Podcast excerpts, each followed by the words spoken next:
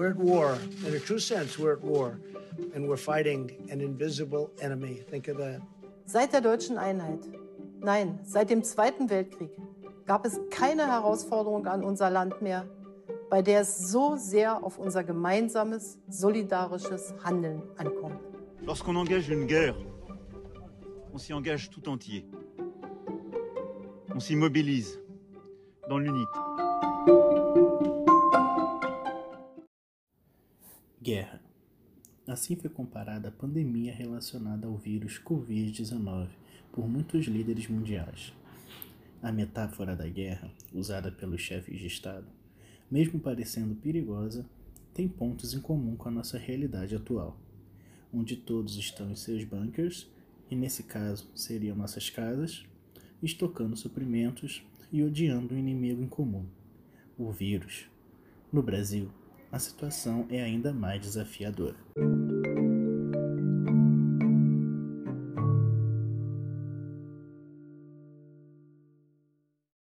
Na linha de frente do combate ao vírus estão os profissionais de saúde.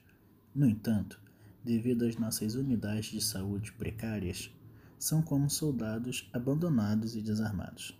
Faltam EPIs, são mal remunerados e a sua nova rotina de trabalho além de afastá-los de suas famílias, causa um nível elevado de estresse. Além disso, a MP 927, implementada em março de 2020 pelo governo brasileiro, permite um aumento da jornada de trabalho acima do que é permitido por lei, reduzindo os períodos de descanso entre os plantões e elevando a exaustão de toda a equipe, o que diminui a sua imunidade e aumenta o risco de contrair o vírus. A consequência disso é o afastamento de muitos por suspeita de contaminação, sobrecarregando os demais.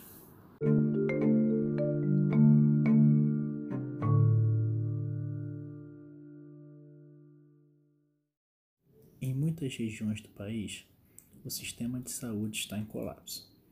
No Rio de Janeiro, o estado mais atingido pela pandemia, depois de São Paulo, está enfrentando dificuldades para entregar os hospitais de campanha para auxiliar a rede pública, que, por sua vez, conta com pouquíssimos leitos nas UTIs. O médico Pedro Archa compartilhou sua experiência em uma entrevista para o RJTV e afirmou que, abre aspas, já está faltando respirador na rede pública. Tivemos uma situação muito triste perdemos dois pacientes por falta desse equipamento. Hoje, temos apenas um respirador disponível, com 30 pacientes na emergência com Covid-19. Fecha aspas. Esses profissionais estão tendo que fazer uma escolha impossível de quem deve viver ou morrer. Em outro trecho da entrevista, Pedro diz que no Brasil o médico tem que ter, abre aspas, nervos de aço. Fecha aspas.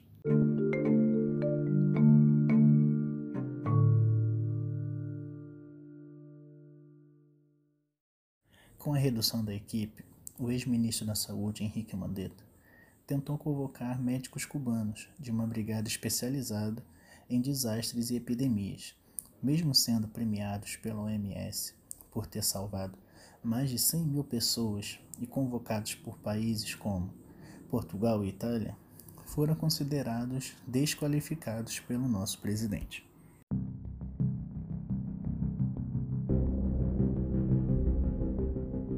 Enquanto isso, o presidente Jair Bolsonaro, em meio a declarações polêmicas, segue adotando condutas baseadas em suas próprias convicções em relação ao isolamento social, contrariando a comunidade científica, os demais líderes mundiais e seu próprio Ministério da Saúde.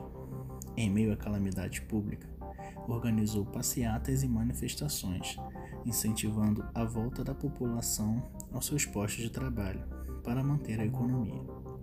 Outra medida marcante foi a demissão de seu ministro da Saúde no momento onde os números de óbitos e de contaminações continuam crescendo. Ou seja, a pessoa que deveria liderar nossas tropas nessa suposta guerra, parece ter se aliado ao inimigo, tornando-se mais um obstáculo a ser vencido.